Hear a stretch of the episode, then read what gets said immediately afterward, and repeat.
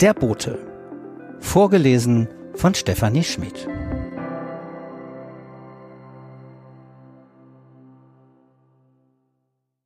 Editorial von Ulrike Zeising Liebe Borsteller, Lockdown bis Ostern?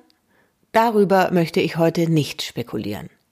Und auch nicht über Zahlen, Maskenpflicht, Impfstoff, Kontingente in deutscher oder europaweiter Verantwortung, die gute oder mäßig gute Umsetzung digitalen Unterrichts, die Belastung der Familien beim Homeoffice plus Homeschooling minus Kita, die Corona-Matte auf dem Kopf dank Schließung der Friseurläden oder den Sturm der Trump-Fans und Corona-Leugner aufs Kapitol.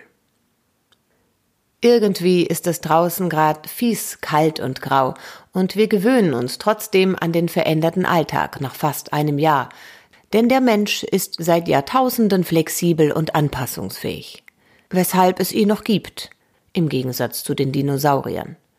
Im Februar sind die Tage schon wieder länger.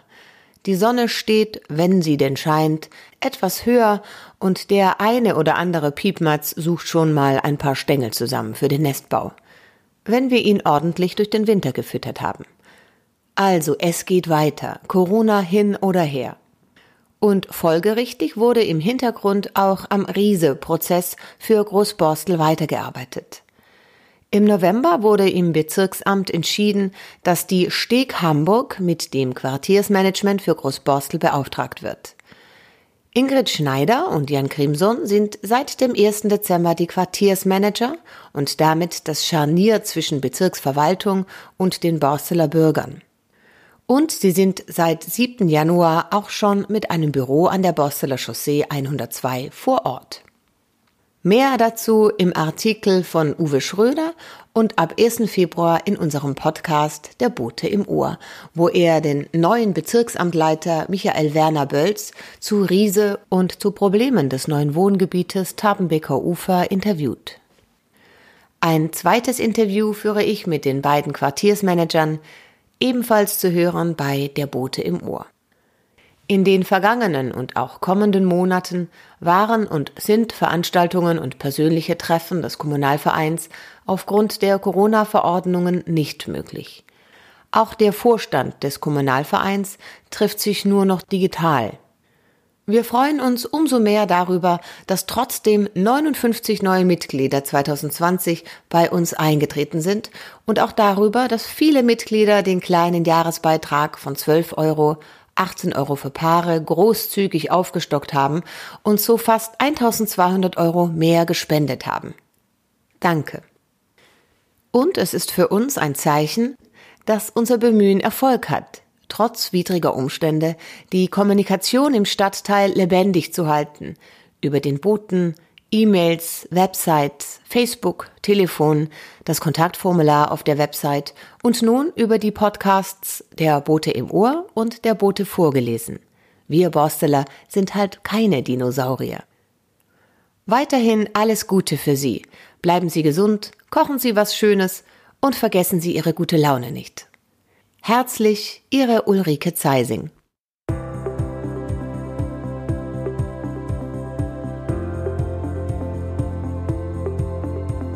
Buchverlosung. Jede Buchvorstellung ist ein Gewinn. Diesmal finden Sie Tipps von Stories, der Buchladen. Damit auch alle etwas davon haben, verlosen wir die vorgestellten Bücher. Mit etwas Glück sind Sie unter den Gewinnern. Schreiben Sie bis 15. Februar an redaktion.großborstel.de Stichwort Buchverlosung. Geht auch per Postkarte Böttcher Schröder Verlag Brückenwiesenstraße 17 22453 Hamburg. Nun folgen die Buchtipps von Anne-Rose Beurich, Frank Menden und Katja Schneider von Stories, die Buchhandlung. Bären füttern verboten von Rachel Elliott. Mare Verlag 20 Euro. Vorgestellt von Anne-Rose Beurich. Nach mehr als 30 Jahren kommt Sydney an den Ort zurück, an dem einst ihre Mutter starb. Sydney ist Freerunnerin, aber dem Schuldgefühl für diesen Tod verantwortlich zu sein, kann sie nicht davonlaufen. Im kleinen Küstenort St. Ives trifft sie auf eine Reihe skurriler, exzentrischer und chaotischer Menschen. Ein bunter Reigen beginnt, an dessen Ende sich der Nebel um Existenz, Zukunft und Schicksal für alle etwas gelichtet hat. Frei nach Rachel van Hagen, was machen Sie? Nichts. Ich lasse das Leben auf mich regnen ist das ein kluger und tröstlicher Roman über die kleinen und großen Dramen der Welt. Ja, ich gestehe, ein klitzekleines bisschen kitschig. Aber das können wir doch in diesen Tagen wirklich gut gebrauchen. Das ferne Feuer von Amy Waldman. Schöffling Verlag, 26 Euro. Vorgestellt von Frank Menden.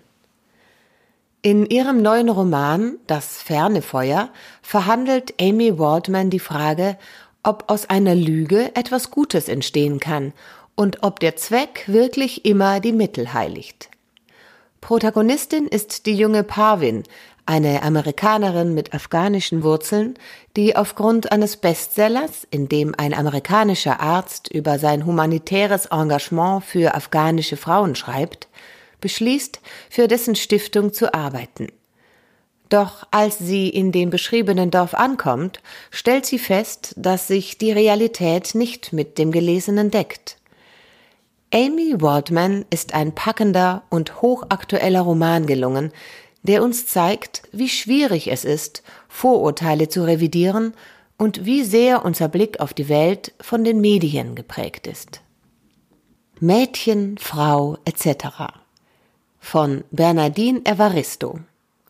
Tropenverlag 25 Euro. Vorgestellt von Katja Schneider. Dieses Buch ist ein wunderbares, oft auch schmerzhaftes, doch meistens sehr unterhaltsames. Es ist ein Buch über Emma, Hattie, Penelope und viele weitere schwarze Mädchen, Frauen und andere im modernen bis viktorianischen England, die sich ihren Weg durchs Leben bahnen oder gar kämpfen müssen oder wollen, für sich und ihre Freundinnen, Verwandten und Generationen nach ihnen. Man möchte beim Lesen weinen, lachen, mit dem Fuß aufstampfen oder mit den Augen rollen, ob der Lebensgeschichten, die Bernardine Evaristo erzählt und geschickt miteinander verpflicht. Für ihr Buch hat die Autorin den Booker Prize 2019 erhalten. Es ruft zur Selbstreflexion und Anteilnahme auf und ist ein großer Augenöffner. Einfach toll.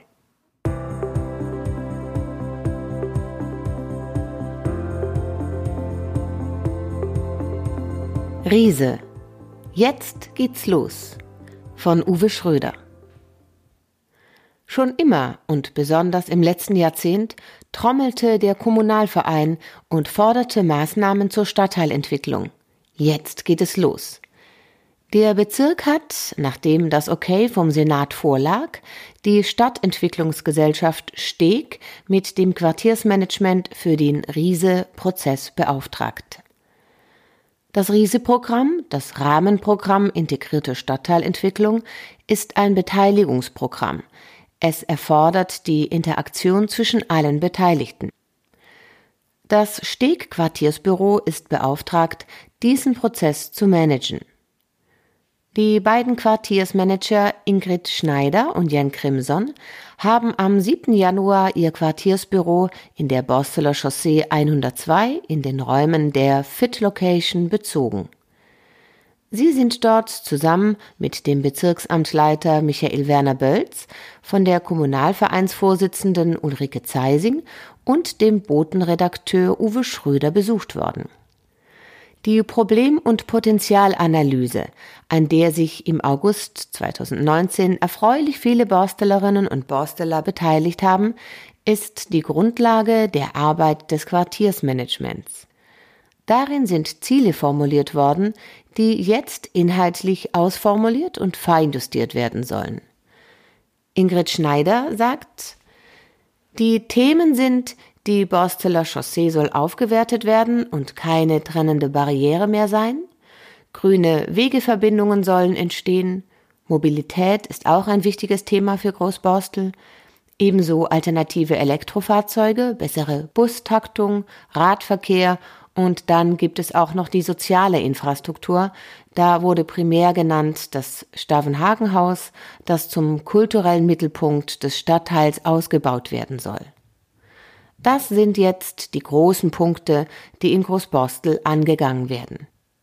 Zum Riese-Prozess gehört, diese Ziele gemeinsam mit den Akteuren zu konkretisieren und zu dokumentieren und daraus ein Entwicklungskonzept zu erstellen.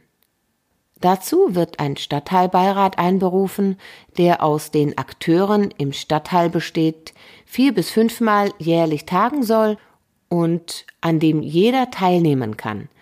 Zunächst geht das wegen Corona leider nur online. Die erste Online-Beiratssitzung, zu der alle Akteure und alle Interessierten herzlich eingeladen sind, findet am 25. Februar statt um 18.30 Uhr. Man kann sich dazu anmelden unter großborstel.stick-hamburg.de. Es wird zudem eine Webseite geben, auf der Termine und Ergebnisse veröffentlicht werden. Wie gehen Sie damit um, dass in der Borsteler Chaussee zurzeit 27.000 Autos täglich fahren und dieser Verkehr vermindert werden soll, sich die Verkehrsbehörde bislang jedoch strikt geweigert hat, auch nur Tempo 30 Strecken an der Schule und am Kindergarten der Kirche einzurichten? fragte Ulrike Zeising. Wir sind die Schnittstelle vor Ort zu den Fachämtern im Bezirk, antwortet Ingrid Schneider. Hier wird es eine Machbarkeitsstudie geben und neu ist es, es wird ja Geld durch das Riese-Programm für die Verwirklichung der Ziele geben. Das sind Städtebaufördermittel, Davon können bis zu 50 Prozent eingesetzt werden, um Projekte zu fördern. Bei der Borsteler Chaussee wäre es beispielsweise, dass die Verkehrsbehörde Gelder dazu gibt, das Fachamt Management des öffentlichen Raumes ebenfalls. Bei anderen Projekten wäre es so, dass private Investoren oder Wohnungsbaugesellschaften 50 Prozent dazugeben können. Das ist eine Chance für alle, die im Stadtteil etwas bewegen wollen, dass es Fördergeld für die Projekte gibt. Die Entwicklung des Zentrums in Großborstel sehen die Quartiersmanager als Herausforderung. Ursprünglich lag das Zentrum Großborstels im Bereich Warnkesweg, Borsteler Chaussee. Nun hat es sich an der Kreuzung Brödermannsweg, Köppenstraße, Borsteler Chaussee herausgebildet. Es ist als solches jedoch zu wenig erkennbar. In Großborstel kann es angesichts der Stadtteilgröße nur ein Zentrum geben. Zwischen dem jetzigen und dem ehemaligen Zentrum sollen jedoch attraktivere Verbindungen geschaffen werden, berichten Schneider und Crimson. Michael Werner Bölls sieht sehr große Chancen für Entwicklung des Stadtteils. Mit der starken Bevölkerungsentwicklung durch das Tabenbecker Ufer und durch Petersen Park ist mit dem Riese-Programm eine Tür geöffnet worden um Investitionen und Finanzmittel in den Stadtteil zu bekommen. Einen Schwerpunkt sieht Werner Bölz in der Entwicklung des Verkehrs, und zwar eine bessere ÖPNV-Anbindung und die Erneuerung der Infrastruktur für Rad- und Fußverkehr. Zudem wünscht er neben Riese eine Weiterentwicklung der Angebote für Jugendliche, für Kultur und für den sozialen Bereich und im Sport. Der Senat hätte sich, so der Bezirksamtleiter, im Koalitionsvertrag zur Verkehrswende verpflichtet, so dass er für die Borsteler Chaussee die Minderung des motorisierten Individualverkehrs erwartet. Für das Tapenbecker Ufer fordert Michael Werner Bölz einen Quartiersbus, am liebsten schon für den Fahrplanwechsel Ende des Jahres. Die Verwirklichung dieser Forderung hätte deutlich bessere Chancen, wenn sich die betroffenen Bürger der Forderung anschließen und sie unterstützen würden. Aktive Bürgerbeteiligung wünscht sich Werner Bölz auch für den Riese-Prozess. Je mehr Bürger sich mit Ideen einbringen, desto besser. Also wäre es gut, wenn sich viele Großborsteller beim Quartiersgremium beteiligen. Die erste Sitzung des Stadtteilbeirats ist am 25. Februar um 19 Uhr. Anmelden zur Online-Sitzung kann man sich unter großborstel.steg-hamburg.de. Ingrid Schneider und Jan Krimson sind im Quartiersbüro in der Borsteler Chaussee normalerweise montags von 12 bis 15 Uhr und donnerstags von 14 bis 17 Uhr persönlich zu erreichen. Wegen der Corona-Bestimmungen ist das Büro allerdings bis 14. Februar geschlossen. Telefon 040 43 13 93 Durchwahl 801 und 58. E-Mail großborstel at steg-hamburg.de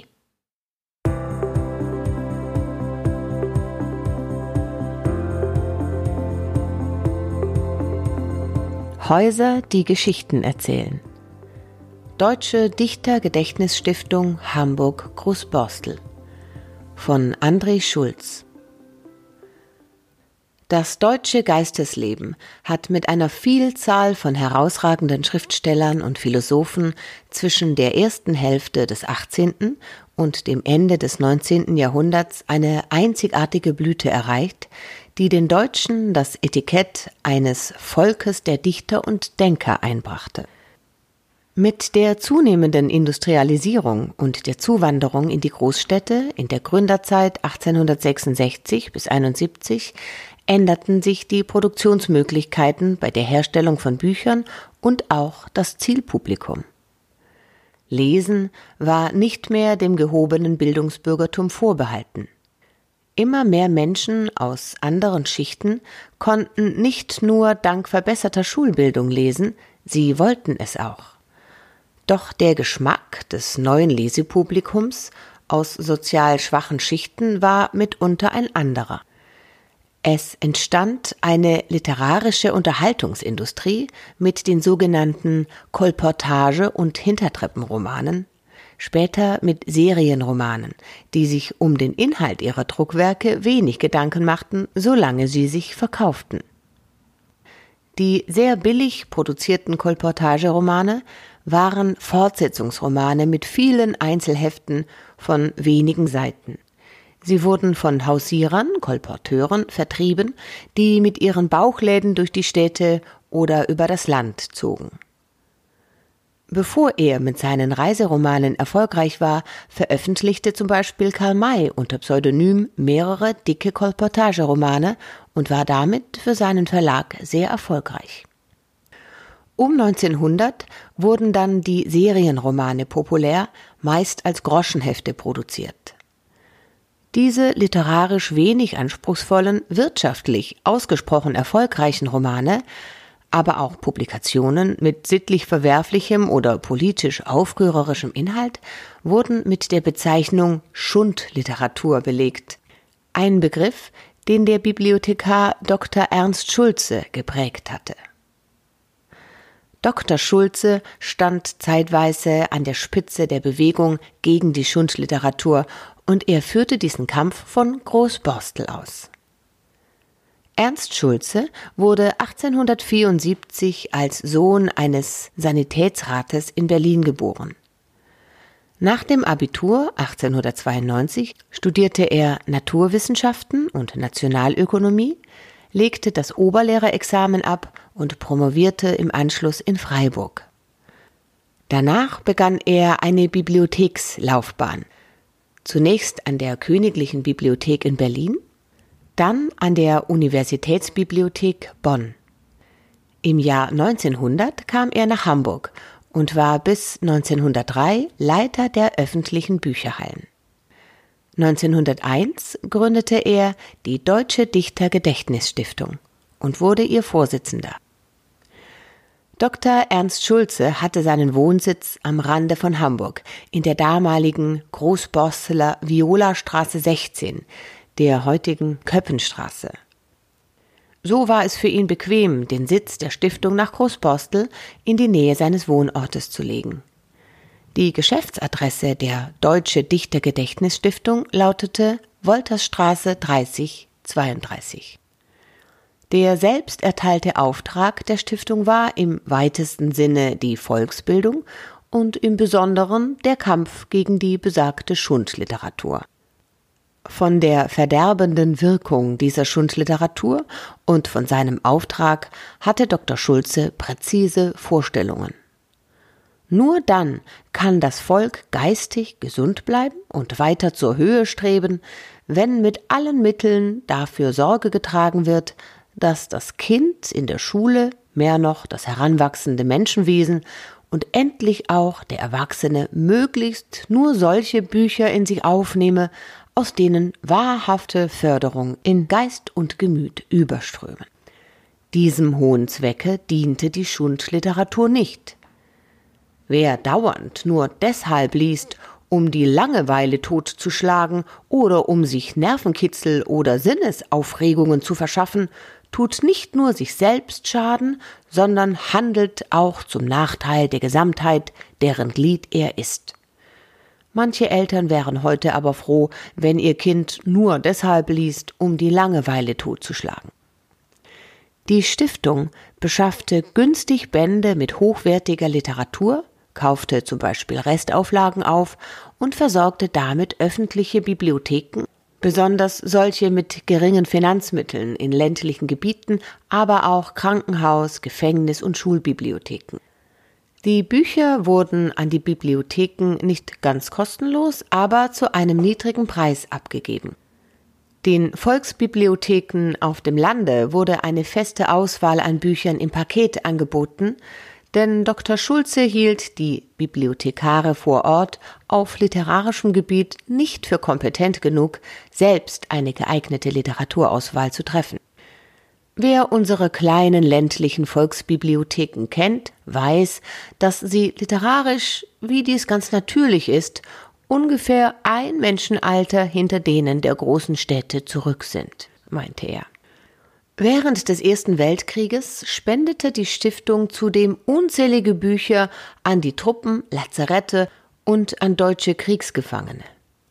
Der Stiftung war ein eigener Verlag angeschlossen, der die urheberrechtsfreien Werke deutscher Dichter nachdruckte. Die Herstellung der Nachdrucke wurde zumeist über Darlehen finanziert.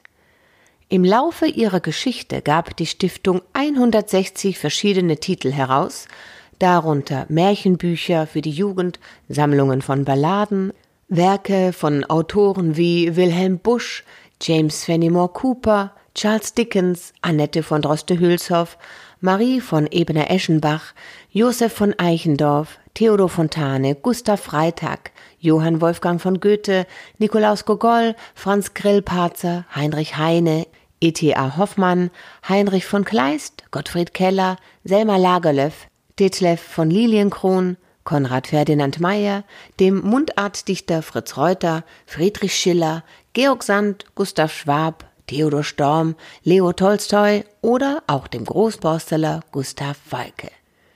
Wer Bücher aus der Liste solcher Autoren liest, ist im Hinblick auf die Auswahl seiner Lektüre auf der sicheren Seite. Alles in allem verteilte die Stiftung im Laufe der Jahre an die vier Millionen Bücher. Ernst Schulzes Stiftung organisierte aber auch Leseabende, zum Beispiel an Schulen, und eine Wanderausstellung gegen die Schundliteratur. 1911 wurde die Ausstellung in 44 Städten gezeigt und erfreute sich eines großen Besucherandrangs. Neben seiner Arbeit als Leiter der Stiftung verfasste Ernst Schulze wissenschaftliche Arbeiten zur Volksbildung und dem Volksbibliothekswesen aber auch zu wirtschaftswissenschaftlichen Fragen. Daneben hielt er Vorträge. Vermutlich 1905 gründete er zudem noch einen eigenen Verlag, den Gutenberg Verlag, der allerdings nur bis 1909 bestand. Als Ernst Schulze die Stiftung 1901 ins Leben rief, stand ihm nur ein Startkapital von 1000 Mark zur Verfügung.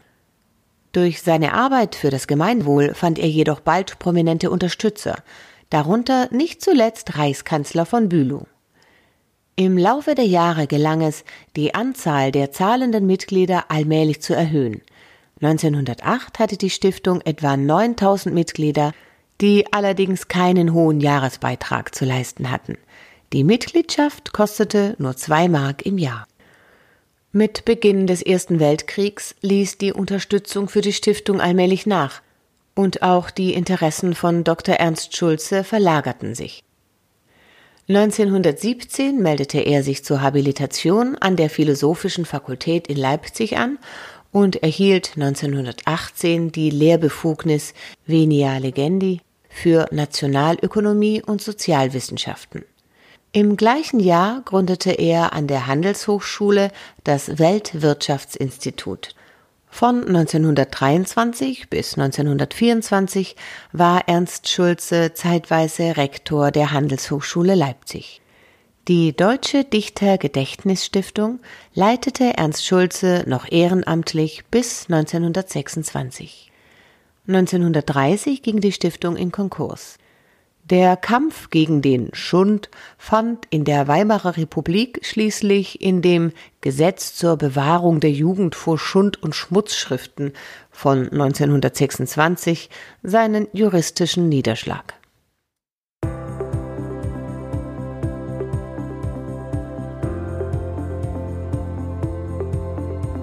Sprich mit mir. Zoom Talk mit TC Boyle und Dennis Scheck. Weltpremiere. Am 25. Januar 2021 erschien der neue Roman von T.C. Boyle Sprich mit mir, vier Monate vor der Originalausgabe in den USA. T.C. Boyle gilt seit Jahren als Rockstar der amerikanischen Literatur. In seinem neuen Werk beschäftigt er sich mit der Frage, inwiefern Schimpansen Gedanken äußern können. Können sie sprechen lernen und Gefühle erwidern? Der Wissenschaftler Professor Schemerhorn glaubt an das Menschliche im Tier.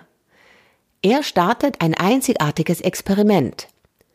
Schimpanse Sam wächst wie ein Kind umsorgt von einem kleinen Team an Wissenschaftlern auf einer abgelegenen Farm auf. Unter ihrer Pflege entwickelt er sich regelrecht zu einem Individuum. Als die schüchterne Amy dazu stößt, entspinnt sich zwischen Sam und ihr eine einzigartige Beziehung. Wollen Sie TC Boyle persönlich erleben? Am 16. Februar 2021 von 20 Uhr bis 21.15 Uhr spricht TC Boyle mit Kultkritiker Dennis Scheck über seinen neuen Roman, seine Vorstellung eines tierischen Bewusstseins und darüber, wie viel Tiere wohl wirklich wissen. Er gewährt uns zudem Einblick in sein Leben in Kalifornien, denn die Veranstaltung findet als Zoom-Talk statt. Die Gäste haben die Gelegenheit, an dem Abend ein Exemplar des Buches Sprich mit mir mit einer kleinen, ganz besonderen Überraschung zu erwerben. Ebenso können Sie vorab Fragen einreichen, die Dennis Scheck dann Herrn Beul stellen wird. Zoom-Tickets erhalten Sie über die Internetseite www.bücher-heilmann.de für 10 Euro.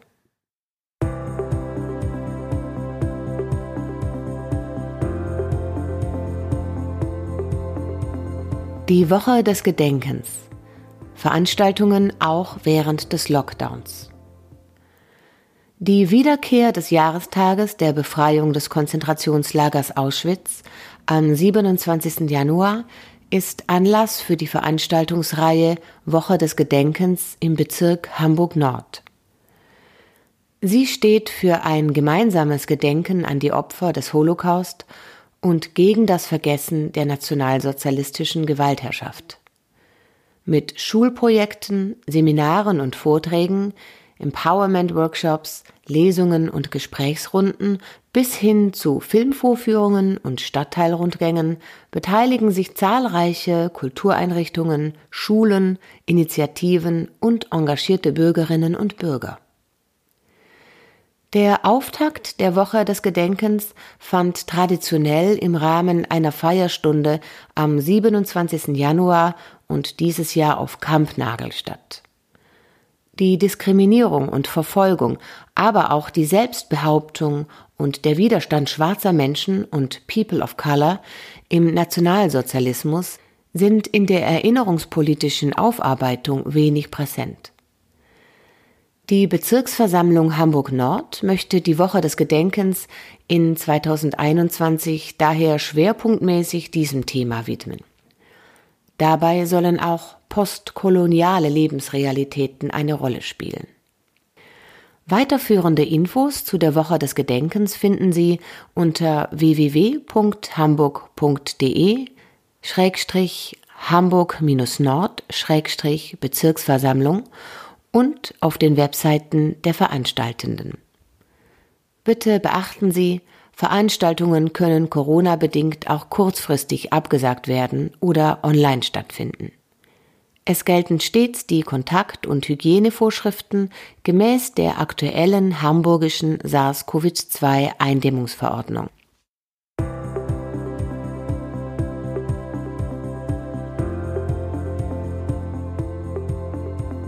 Danke Priscilla Ovusekun-Wilms, Martina Lütjens, Thomas Domres. Opfer der Ausgrenzung, Gedenken, Erinnern, Wahrnehmen. Von Uwe Schröder. Sie bringt frischen Wind in die Bezirkspolitik. Priscilla Ovusekun-Wilms, Grüne, seit 19. Juni 2020 die neue Vorsitzende der Bezirksversammlung Hamburg Nord. Sie ist zusammen mit ihren Stellvertretern Martina Lütjen, CDU, und Thomas Domres, SPD, verantwortlich für das wunderbar aktuelle Programm der Woche des Gedenkens. Antisemitismus und Rassismus begegnen uns leider fast tagtäglich, und bedauerlicherweise gibt es über 75 Jahre nach Kriegsende immer noch Verbindungen zum Nationalsozialismus. Rechte Parteien schüren wieder ausländerfeindliche, rassistische und antisemitische Gesinnungen, verbreiten sie über Twitter, Facebook, Instagram. Intersektionalität beschreibt das Zusammentreffen verschiedener Benachteiligungen. Oft ist nicht auszumachen, warum jemand keinen Job, keine Wohnung, keine Gleichberechtigung oder Anerkennung findet. Eine muslimische oder jüdische Frau mit dunkler Hautfarbe, mit einem Namen, der nicht nach Müller, Meyer, Schulze klingt. Es gibt viele Ursachen, warum große Bevölkerungsgruppen in Deutschland nicht weiterkommen, immer wieder an den gleichen Einstellungen, Vorurteilen, Gesinnungen scheitern.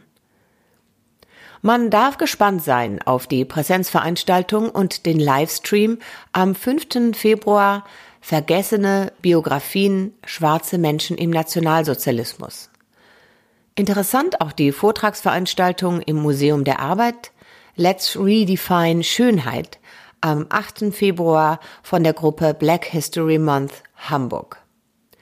Am 20. Februar gibt es eine Online-Veranstaltung zu How to Zine, Empowerment Zine Workshop für junge Erwachsene mit Diskriminierungserfahrungen. Priscilla Ovusekun-Wilms sagt, ich bin unfassbar froh, dass man zu diesen Themen in den Austausch geht.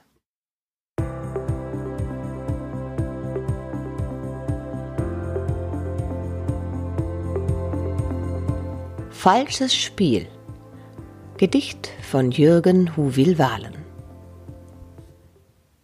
Es fällt mir immer wieder schwer, ins neue Jahr zu starten. Das Neue ist oft Hasardeur, spielt mit gezinkten Karten. Es malt, es putzt, bepinselt sich mit güldenem Glanz und Schimmer. Es gibt sich aufrecht freundschaftlich, doch es spielt falsch, wie immer. Es hilft, verspricht, gelobt und bürgt, bis in den März sogar. Dann wird die Gunst jäh abgewürgt und das fürs ganze Jahr. Du isst gesund und nascht auch nicht, treibst Sport und trinkst nur Säfte. Das reduziert den Bauch und das Gewicht. Du sammelst neue Kräfte, lässt auch das Auto gerne stehen, fährst mit dem Rad zum Bäcker, wirst oftmals ins Theater gehen und findest Müsli lecker. Du stemmst die Hantel, läufst auch gern, führst deine Frau zum Tanzen, siehst ohne Bier und Häppchen fern, bist fit im großen Ganzen. Dann kommt der März. Das neue Jahr fällt dir nun in den Rücken. Hat Bier und Schokolade da. Beim Sport beginnt das Zwicken. Der Bäcker ist jetzt meilenweit, der ist wohl umgezogen. Fährst mit dem Auto. Das spart Zeit. Dein Tanzbein ist verbogen. Theater in der Innenstadt mit Bus und Bahn ist öde. Weil deine Frau kein Müsli hat, da frisst du Chips wie blöde. Wie gesagt, es fällt mir immer wieder schwer, ins neue Jahr zu starten, denn oft ist es ein Hasardeur, spielt mit gezinkten Karten. Trotzdem, beste Grüße und viel Gesundheit, Jürgen Huwil Wahlen.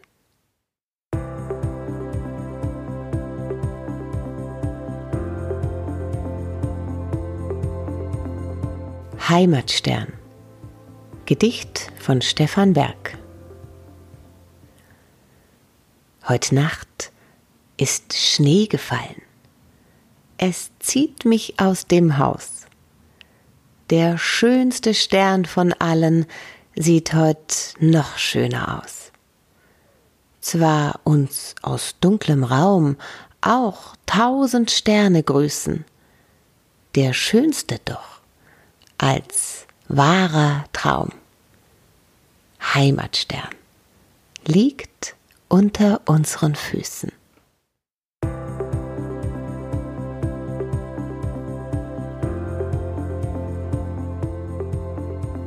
Die letzte Reise der Kondor. Restaurierung eines Flugzeugwracks von Uwe Schröder. Leutnant Werner Thieme startete um 8.09 Uhr von Werns, Norwegen aus zu einem Aufklärungsflug über die Ostküste Islands. Die Maschine, die er flog, war die legendäre Focke-Wulf FW 200 Condor, ein bildschönes, ursprünglich für den Atlantikflug konzipiertes, viermotoriges Propellerflugzeug, übrigens die erste komplette Aluminiumkonstruktion eines Flugzeuges und das allererste landgestützte Passagierflugzeug, das es schaffte, den Atlantik nonstop zu überqueren. Die vier Bramo-Motoren mit jeweils 1000 PS brummten ruhig. Der Flug, den der erfahrene Thieme zusammen mit dem Leutnant und dem zweiten Piloten Wolfgang Tonn leitete, verlief problemlos wie gewohnt. Mit an Bord ein Mechaniker, zwei Funker, ein Bordschütze.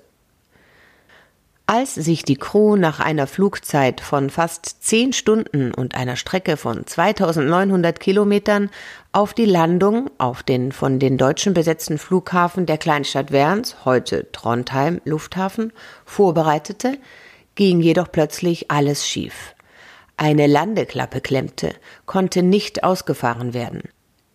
Das Flugzeug geriet im Landeanflug bei einer Flughöhe von nur 150 Metern in eine instabile Lage. Den beiden Flugzeugführern gelang es jedoch, die plötzlich außer Kontrolle geratene Maschine zu stabilisieren.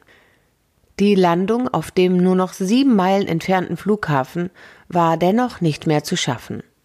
Thieme drehte ab und notwasserte am 22. Februar 1942 um 17.53 Uhr in einer kleinen Bucht namens Stjordalfjorden. Das Flugzeug schlug mit sehr großer Wucht zunächst mit dem Heck und sodann mit dem Rest des Rumpfs aufs Wasser. Es sank innerhalb von vier bis sechs Minuten. In dieser kurzen Zeit gelang es der Crew, sich in ein für Notfälle dieser Art mitgeführtes Schlauchboot zu retten. Sie wurden eine halbe Stunde später von einem zufällig vorbeikommenden Hafenpatrouillenboot aufgenommen und versorgt. Alle sechs Crewmitglieder haben überlebt. Etwa 40 Jahre nach der Notwasserung konnte das Wrack geortet werden. Es vergingen weitere 18 Jahre bis zur Bergung am 26. Mai 1999. An der Bergung damals und an der wenig später gestarteten Rekonstruktion der FW 200 Condor beteiligt war Günther Georgs, 81. Heute sitzt er wie jeden Mittwoch im Werkstattraum eines Gewerbekomplexes in der Großborsteler Obenhauptstraße. Zusammen mit noch zehn ehemaligen Lufthansa-Technikern erledigen sie Restarbeiten. Die Aufgabe, die sie sich vor 20 Jahren vorgenommen haben, ist fast beendet. Zum Ende des Jahres 2020 ist die Rekonstruktion abgeschlossen und die von den Hamburger Kollegen gefertigten restlichen Heck- und Leitwerkteile werden an das Deutsche Technikmuseum nach Berlin geliefert. Dort werden die Teile mit dem Rumpf, der in den ehemaligen Focke-Wulf-Werken in Bremen rekonstruiert wurde und mit originalgetreuen Flugzeugmotoren von Rolls-Royce aus Oberursel zusammengefügt. Günter Georgs hatte von der Entdeckung der abgestürzten FW200 gehört, als er gerade in Norwegen mit norwegischen Luftfahrtenthusiasten eine alte Junkers Ju-52 restaurierte. Georgs ist einer der wenigen Ju-52-Kenner. Zehn Jahre lang besuchte er im Urlaub seiner norwegischen Kollegen, stand mit Rat und Tat zur Seite, half bei der Restauration, übersetzte aus deutschen Konstruktionsplänen, unterstützte die Norweger, bis die alte Tante Ju schließlich fertig war. Im Gegensatz zur Junkers ist das Wrack der Condor ein Einzelstück. Eines von 276 in der Zeit von 1937 bis 1944 gebauten Exemplaren. Es gibt keine zweite FW 200 Condor. Für Günter Georgs und Kollegen war deshalb klar, das Wrack dieser einzigartigen Maschine muss wiederbelebt werden. Zwar konnte das Flugzeug nicht wieder flugtüchtig hergestellt werden, das wäre nach heutigen Maßstäben kaum möglich gewesen. Ziel war es deshalb von Anfang an, ein möglichst originalgetreues Exemplar für das Deutsche Technikmuseum zu bauen und zwar in Kooperation mit Airbus Deutschland, Rolls-Royce Deutschland und der Deutschen Lufthansa Berlin Stiftung. Das allererste Exemplar der Condor ist nach nur einem Jahr Planung und Entwicklungszeit am 27. Juli 1937 zum erfolgreichen Erstflug gestartet. Die Lufthansa gab damals sofort eine komplette erste Serie in Auftrag. Ein Jahr später flog die FW 200 als erstes landgestütztes Passagierflugzeug nonstop die 6371 Kilometer lange Strecke von Berlin nach New York. Sie brauchte dafür 24 Stunden 56 Minuten. Der Rückflug benötigte naturgemäß weniger Zeit, 19 Stunden 55 Minuten. Für Günter Georgs und Kollegen ging die Arbeit an der Condor zum Jahresende 2020 zu Ende. 20 Jahre haben sie sich in der von der Deutschen Lufthansa Berlin Stiftung angemieteten Halle in Großborstel getroffen und gemeinsam an der Rekonstruktion gearbeitet. Immer mittwochs von 9 bis 17 Uhr. Wenn Georgs von den technologischen Meisterleistungen der FW 200 Konstrukteure erzählt, leuchten seine Augen. Allein das Fahrwerk mit den Fahrwerksklappen. Bei der Landung gehen die Fahrwerksklappen auf, dann wird das Fahrwerk herabgelassen und eingerastet. Die Klappen schließen dann wieder. Heute werden, etwa bei Airbus, die Fahrwerke elektrohydraulisch ausgefahren. Da ist die Steuerung weniger problematisch. Bei der Condor geht das alles mechanisch. Bei der Condor musste nach dem Ausfahren des Fahrwerks die Klappe wieder zugefahren werden. Dazu brauchte es eine rein mechanische Steuerung, die zeitversetzt arbeiten konnte und den Vorgang vollautomatisch erledigt. Das waren noch Könner, die Konstrukteure. Nicht weniger begabt gingen die bis zu 25 Hamburger Luftfahrtrentner und einige noch berufstätige Luftfahrttechniker ans Werk. Es gab keinerlei Konstruktionspläne. Alles mussten sie aus einem Haufen Aluminium- und Magnesiumschrott und ein paar alten Fotos von den Originalmaschinen rekonstruieren. Sämtliche Pläne mussten zunächst neu erstellt werden, jedes einzelne Teil nachgefertigt werden. Das Material holten sie sich von Überschussmaterial und Resten aus der Airbus-Produktion. Das Werk stellte auch ausgemusterte Metallbearbeitungsmaschinen zur Verfügung, die die Rentner wieder aufarbeiten konnten und für die Produktion nutzen. Nach und nach wurde die Condor fertig. Die letzte Reise der Condor verlief planmäßig Ende 2020. Die rekonstruierte Maschine wird demnächst komplettiert im Technikmuseum Berlin zu bewundern sein.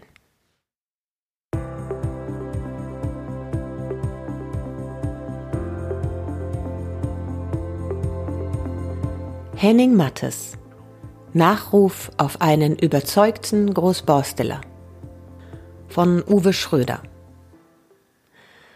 Wir alle kennen Henning Mattes. Ein freundlicher älterer Herr, groß, leicht gebeugt, mit klarem Blick und immer guten Vorschlägen, wenn es um Bauprojekte in Großborstel ging.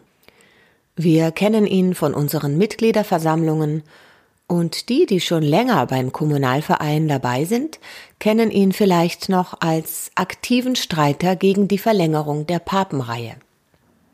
Henning war der Mann an der Seite von Traute Mattes Walk, die über mehr als 30 Jahre den Borsteller Boten mit Henning Mattes Unterstützung herausgegeben hat und die 2018 verstorben ist. Traute Mattes war die Ehefrau von Henning, später waren sie geschieden, aber immer in Freundschaft verbunden. Die Familie Mattes ist nach dem Krieg nach Hamburg gekommen. Der Vater war im Krieg geblieben, die Mutter musste die Söhne Werner, Helmut, Christian, Henning, Joachim und Jürgen alleine durchbringen. Sie wohnten zunächst in einer Flüchtlingsbaracke in Bergedorf, zogen aber schnell nach Großborstel, als die Mutter im Nirnheimweg ein Grundstück erwerben konnte. Henning absolvierte nach der Schule eine Maurerlehre, um anschließend Bauingenieurwesen und Architektur in Darmstadt zu studieren. Nach dem Studium zog er nach Hamburg zurück, arbeitete als angestellter Architekt in verschiedenen Architekturbüros und lernte Traute Walk kennen, und die beiden heirateten. 1976 wurde ihr Sohn Mark geboren. Henning Mattes arbeitete von 1975 bis zu seiner Pensionierung als Lehrer beim Berufsfortbildungswerk in Farmsen. Seine Leidenschaft war und blieb die Architektur, besonders das ökologische Bauen. Er lehrte seinen Schülern besonders gern die Geometrie und das perspektivische Zeichnen. Er selbst war ein begeisterter Pädagoge jemand, der sich nicht gern in den Vordergrund stellte, andererseits aber beharrlich und konsequent für seine Ideen kämpfte. Zu seinem Bedauern war der Kampf gegen die Verlängerung der Papenreihe zum Spreeende nicht erfolgreich. Ursprünglich endete die Papenreihe als Stichstraße bei der Metro und das Spreeende bog in die Borsteler Chaussee ab. Für Henning Mattes war klar, das Stück Straße zwischen der Kreuzung Borsteler Chaussee Spreende und der Metroeinfahrt, gegen das er so viele Jahre gekämpft hat und das der Borsteler Chaussee extrem viel mehr Autoverkehr beschert hat, dieses Stück Straße würde er nie betreten. Er hielt sich konsequent daran, machte lieber den Umweg über den Haldenstieg und das Metrogrundstück, wenn er mit dem Auto nach Niendorf wollte. 1996 trennten sich Henning und Traute. Sie mussten ihr von Henning renoviertes Haus in der Straße Klotzenmoor 58 verkaufen. 2001 zog er zurück in das Haus seiner zuvor verstorbenen Mutter in den Nirnheimweg 1, das er mit seinen Brüdern geerbt hatte und das sich bis heute äußerlich nahezu im 50er Jahre Originalzustand befindet. Er wollte es immer renovieren, ist dazu aber nicht gekommen. Henning Mattes starb nach kurzer schwerer Krankheit am 14. Dezember 2020. Die Beisetzung erfolgte am 15. Januar auf dem neuen Friedhof Niendorf. Eine kirchliche Trauerfeier soll nachgeholt werden, sobald es die Corona-Situation erlaubt.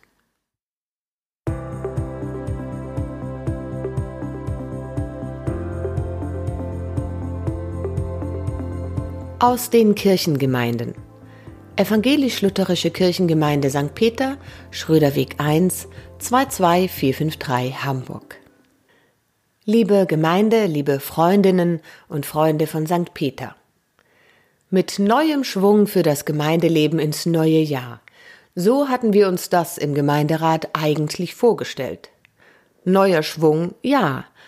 Aber eine Rückkehr zum Gemeindeleben mit möglichst vielen Begegnungen und Treffen in und außerhalb von Gottesdiensten, nachdem wir ja die Weihnachtsgottesdienste und die geplanten Prozessionen hatten absagen müssen? Wir haben in unserer ersten Gemeinderatssitzung im neuen Jahr intensiv darüber beraten. Einerseits sind gerade in diesen Tagen Gottesdienste als Zeichen der Hoffnung für viele Menschen bitter nötig. Andererseits haben wir eine große Verantwortung für die Gesundheit der Gemeindemitglieder, aber auch für den Verlauf der Pandemie insgesamt. Die dringende Forderung der Politik, für uns zum Beispiel formuliert durch unseren ersten Bürgermeister, lautet Bleibt zu Hause, trefft möglichst niemanden. Andererseits gibt uns das Recht der freien Religionsausübung doch die Möglichkeit, uns in Gottesdiensten zu treffen. Nur ist das zu verantworten? Wir haben diesen Konflikt ausgiebig diskutiert und vertreten durchaus unterschiedliche Standpunkte, die alle berechtigt und gut begründet sind. Der am Ende mehrheitlich gefasste Beschluss lautet, wir folgen dem Rat der Experten und der Politik und vermeiden Kontakte, indem wir beim allgemeinen und verschärften Lockdown die Präsenzgottesdienste ruhen lassen. Das gilt auch für das geplante Konzert im Rahmen der Woche des Gedenkens am 1. Februar 2021. Wir versuchen in dieser Zeit, die Gemeinde durch digitale Aussendungen und Videogottesdienste, Einzelbesuche und Postwurfsendungen zu erreichen. Denken wir daran. Es gibt Hoffnung, die Pandemie in den Griff zu bekommen, nicht zuletzt durch die zunehmenden Impfmöglichkeiten. Lassen wir uns diese Hoffnung nicht zerreden.